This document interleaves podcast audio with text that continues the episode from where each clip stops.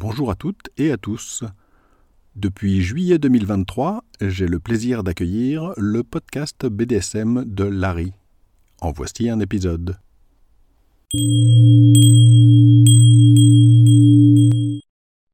Bonjour et bienvenue sur le podcast BDSM de Larry. Je suis Larry. Ceci est le douzième épisode. Dans cet épisode, je vais traiter d'un sujet qui est parfois abordé sur des forums, une question que parfois différentes personnes se posent. Cette question est, quand on est un dominant, ou une dominante évidemment, est-ce intéressant, doit-on expérimenter sur soi-même avant de passer à la pratique sur quelqu'un? Je vais donc ici parler du cas des dominants et des dominantes. Il existe une question un petit peu similaire pour le cas des personnes soumises, mais je ne vais pas traiter ce cas-là dans cet épisode. Peut-être que je le traiterai dans un épisode séparé. Première partie, quel est le problème sous-jacent? Quand on fait du BDSM, mais surtout quand on débute, parce que cette question est plus intéressante pour les personnes qui débutent, vous vous en doutez un peu, il y a une question qui se pose quand on est du côté du dominant ou de la dominante, du côté des personnes qui font la domination. Cette question en fait elle est très simple, c'est que si vous êtes une personne qui va dominer, quelqu'un d'autre donc, il y a une interrogation sur les pratiques que vous allez faire. Donc la question qui se pose, qui est intéressante, c'est est-ce qu'il est intéressant de les essayer d'abord sur soi-même, quand c'est possible, pour avoir une meilleure idée, une meilleure compréhension de ce qu'on va faire à quelqu'un d'autre Donc là, l'idée, c'est tout simplement ben, de tester, d'essayer sur soi-même, pour mieux comprendre les sensations produites, les limites éventuelles, bref, pour avoir une meilleure maîtrise de ce qu'on veut faire ensuite à quelqu'un d'autre. Vous pouvez aussi considérer un autre facteur, c'est le côté entraînement. Mais là, c'est pas exactement de ça dont je vais parler.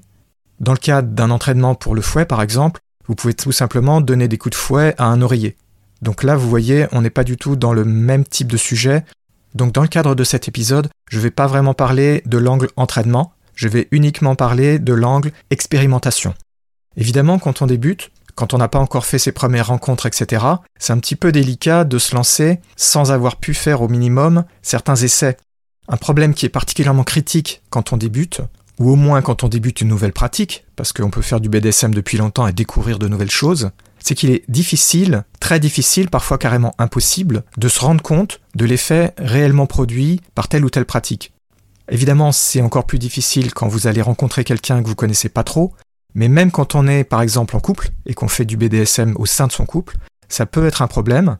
Donc la question en fait c'est est-ce qu'il n'est pas préférable, dans la mesure du possible, de faire un essai pour pouvoir mieux juger de quoi il retourne? Prenons un des exemples les plus simples, la fessée. Si vous avez reçu une fessée, vous n'avez pas vraiment d'idée de ce que ça peut faire comme effet. Et du coup, ben, c'est pas évident de juger qu'est-ce qui est doux, qu'est-ce qui est fort, quand est-ce que ça fait vraiment mal, ce genre de choses. Évidemment, c'est toujours possible de faire une pratique et ensuite demander à la personne qui a reçu par exemple la fessée qu'est-ce qu'elle en a pensé, quels effets ça fait, etc. Mais ça a quelques limites euh, évidentes. La première, c'est si c'est une première fois, vous savez pas à l'avance, la deuxième, c'est si vous allez rencontrer quelqu'un pour la première fois, et surtout si vous débutez en BDSM, bien entendu. Donc avoir une meilleure idée de qu'est-ce que ça va donner au final, ça a quand même aussi un côté rassurant pour vous, en plus d'avoir un côté rassurant pour la personne qui va recevoir éventuellement donc tous ces aspects domination. Évidemment, ça dépend aussi beaucoup des activités que vous faites, mais ça j'en parlerai dans la partie suivante. Pour l'instant, je voudrais vous parler d'une des pratiques que je fais moi le plus souvent et qui est une très bonne illustration de ce problème. C'est l'électrostimulation ou e-steam, E-S-T-I-M. Pour vous expliquer un petit peu ce que c'est l'électrostimulation, alors déjà je commence par expliquer que ça n'a rien à voir avec se brancher sur une prise électrique, hein, je vous rassure.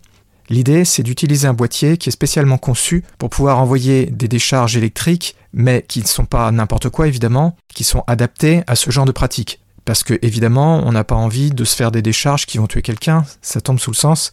Ensuite, ce boîtier typiquement est relié à des électrodes, parfois des pinces, qu'on peut mettre à différents endroits du corps. Et donc ça produit une sensation qui peut aller de relativement faible à forte ou très forte, et croyez-moi, quand c'est au plus fort, ça fait hurler une personne normale et même quelqu'un d'entraîné. Le gros problème de l'estime, quand on ne connaît pas encore, il est impossible de se rendre compte de l'effet que ça fait. Si vous prenez l'exemple de la fessée, c'est un peu plus facile de comprendre, et puis il y a un côté visuel. Ensuite, il y a le côté, quand vous tapez quelqu'un sur les fesses, par exemple, bah, vous sentez le choc sur votre main, donc vous avez un retour, ça vous aide à comprendre un peu les choses. Pour l'estime, tout ça, ça n'existe pas, c'est impossible. L'électricité, c'est invisible, et puis la douleur ressentie, c'est impossible de se douter de ce que ça donne. Par exemple, vous avez au moins quand vous étiez enfant probablement mis la langue sur une pile et vous avez eu la sensation, assez désagréable d'ailleurs, sur la langue. Bon bah l'estime ça n'a rien à voir avec ça. Donc c'est vraiment un gros problème.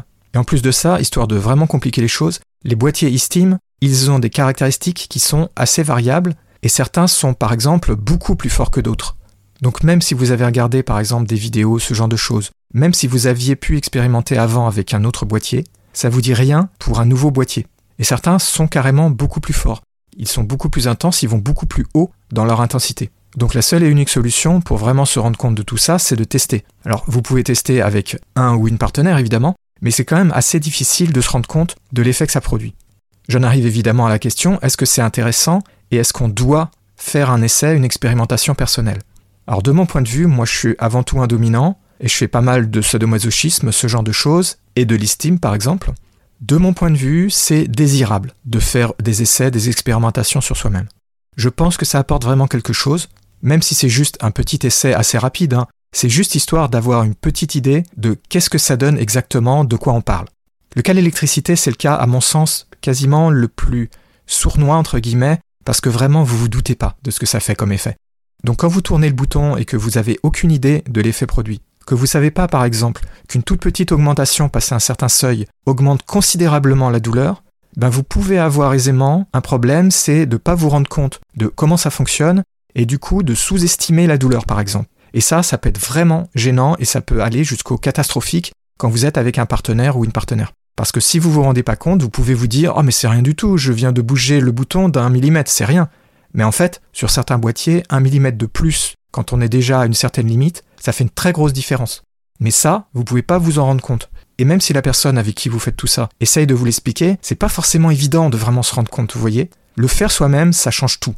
Donc à mon avis, pour un très grand nombre de pratiques, et surtout les pratiques par exemple de type Steam, les pratiques qui sont un peu sournoises en fait, je pense que c'est très utile. Ça a aussi un côté rassurant, je l'ai évoqué tout à l'heure, et à mon avis, ça peut aussi sérieusement aider à minimiser les problèmes avec un ou une partenaire, les problèmes de communication et les malentendus, ce genre de problèmes. Maintenant, il y a une deuxième question qui se pose, c'est est-ce que c'est indispensable? Est-ce qu'il faut à tout prix le faire? À mon avis, non. Il ne faut pas non plus pousser ça au maximum et devenir extrémiste. C'est pas parce que je recommande d'au moins faire un petit essai que je veux dire qu'il faut que vous poussiez, par exemple, la capacité du boîtier Steam à son maximum pour voir ce que ça fait. Il n'y a pas besoin de faire ça. Il n'y a pas non plus besoin de vous faire subir ça pendant des heures. Le but, c'est au moins d'avoir une petite idée de la chose. Après, évidemment, il y a aussi des pratiques qui ne sont pas très appropriés à ça, donc de toute façon, là, il n'y a pas vraiment la question à se poser, mais ça, je vais en parler dans la partie suivante.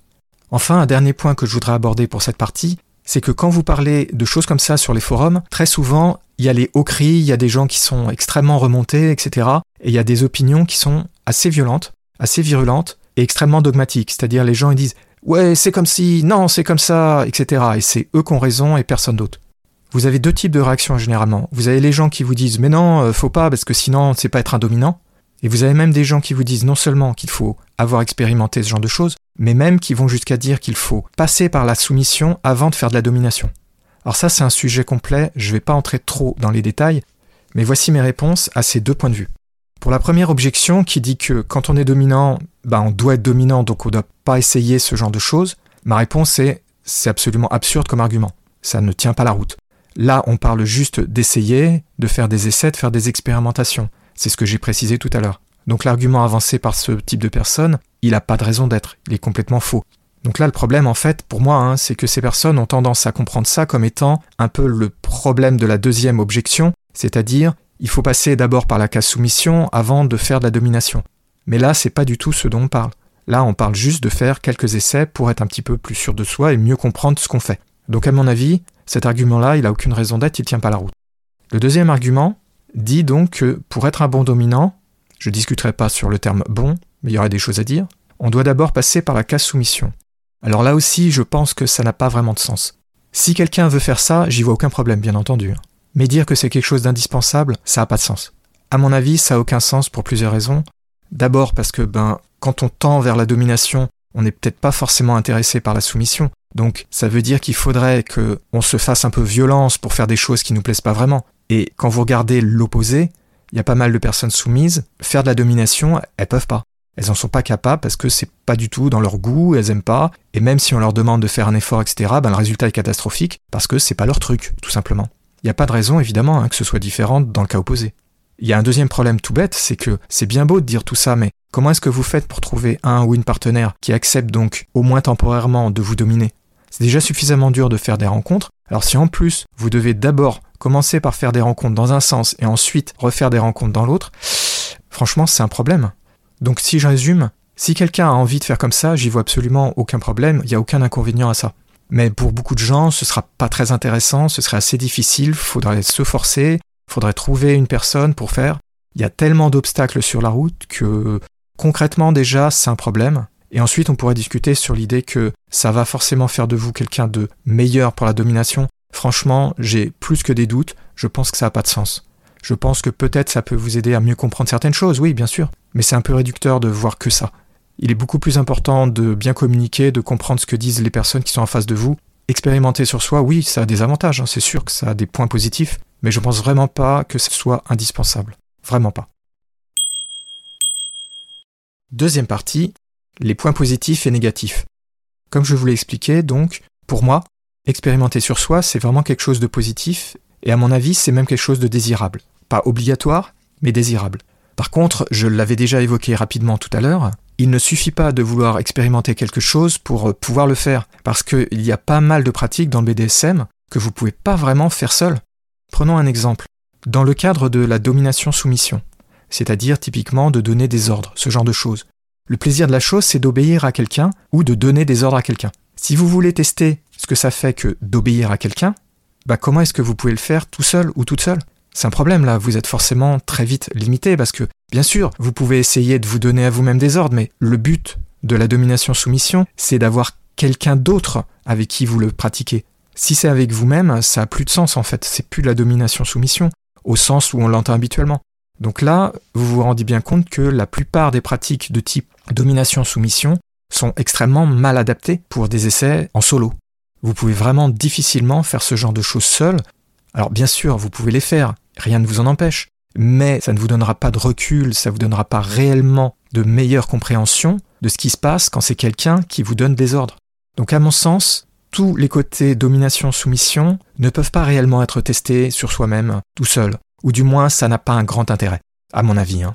Après, bien sûr, si vous voulez faire un essai, vous pouvez par exemple aller vous mettre contre le mur avec les mains sur la tête et attendre pendant 10 minutes. Mais c'est pas très passionnant quand vous faites juste ça comme ça, ça n'a pas vraiment de sens, vous voyez ce que je veux dire? Donc à mon avis, hein, tout ce qui est domination-soumission, c'est pas vraiment quelque chose de facile à tester seul. Maintenant, qu'en est-il des autres pratiques? Pour le bondage, donc tout ce qui est les attaches, etc., il y a quand même un certain nombre de limitations parce que, évidemment, un des grands intérêts d'être attaché ou attaché, c'est le côté immobilisation, le côté ne plus pouvoir bouger, ce genre de choses. Évidemment, si vous le faites seul, vous pouvez pas le faire parce que si vous vous immobilisez réellement, ben, faudra bien que quelqu'un vienne vous délivrer. C'est légèrement un problème. Donc il y a de sérieuses limites et en plus, faut faire attention quand on fait ça en solo, quand on le fait tout seul.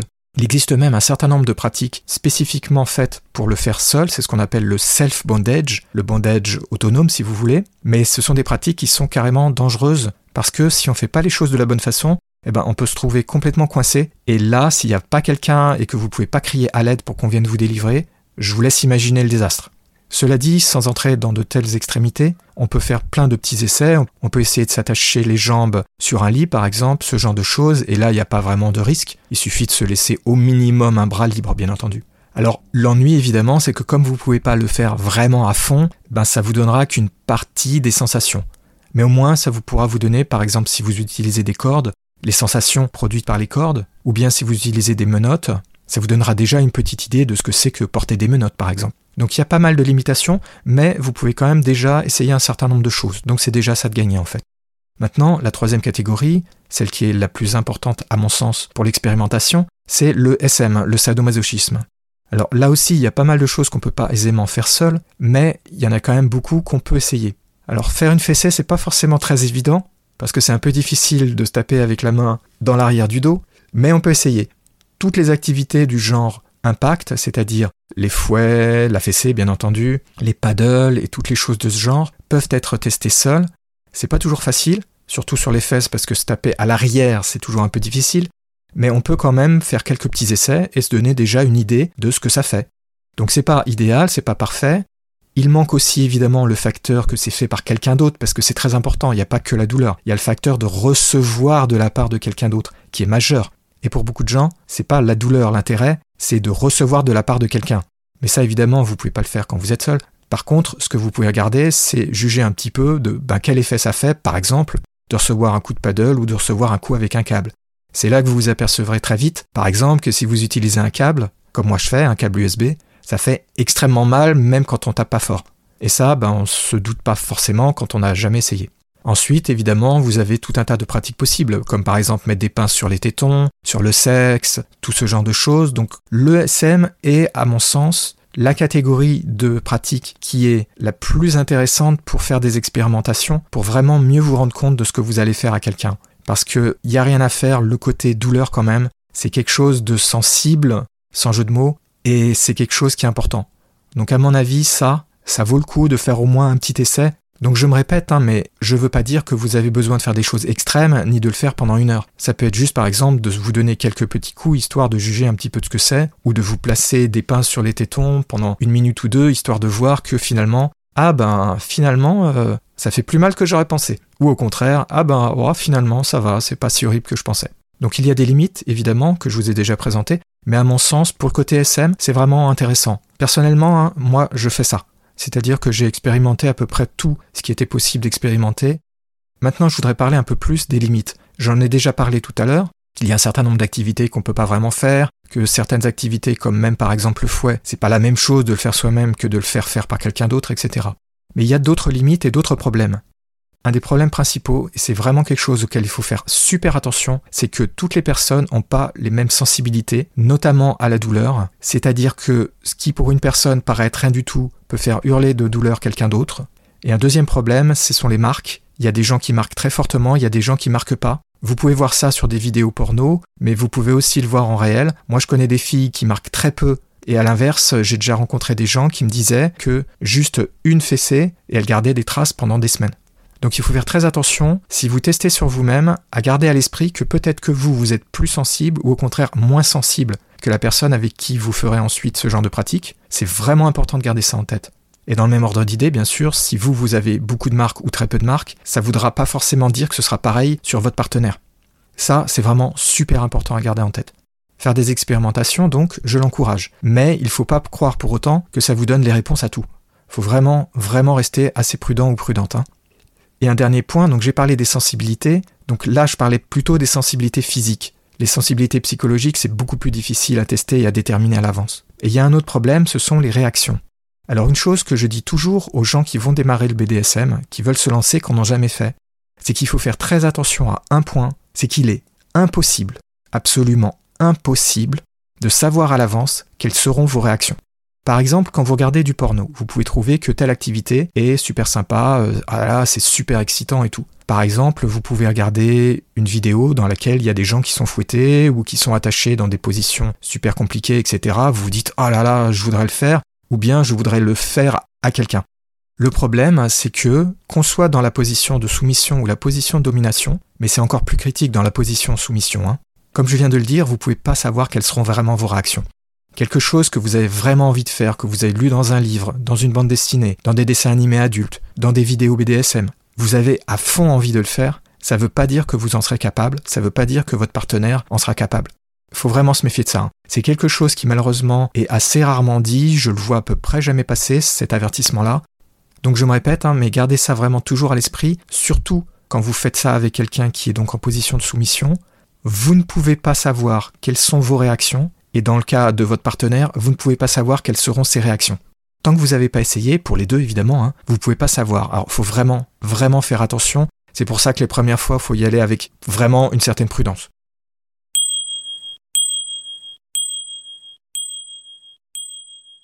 Donc si vous avez des intérêts pour la domination, que vous voulez être un dominant ou une dominante BDSM, et surtout si vous débutez, je pense vraiment qu'il est intéressant d'expérimenter au moins un petit peu. J'ai déjà donné les détails dans les parties précédentes. Ce n'est pas une obligation, hein, je me répète, mais pour moi, on y gagne quand même. C'est vraiment intéressant, ça vous donne une petite idée.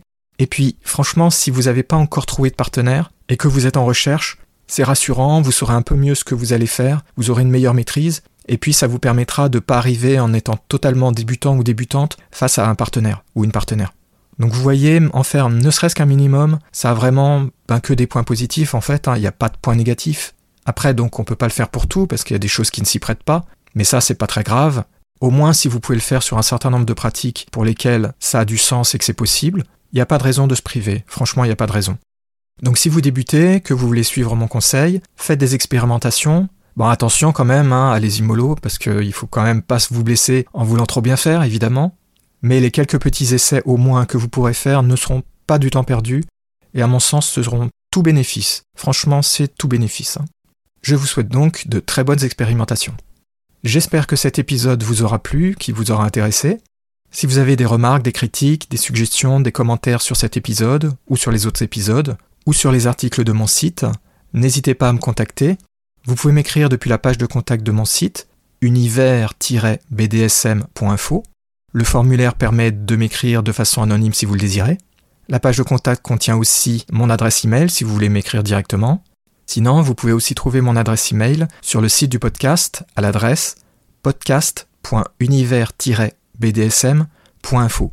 N'hésitez pas, je suis toujours preneur de tout retour et tout ce que vous pourrez m'écrire me sera vraiment utile, j'en tiens toujours compte, donc n'hésitez pas surtout. Merci de m'avoir écouté et je vous dis à bientôt pour de nouveaux épisodes sur le podcast BDSM de Larry.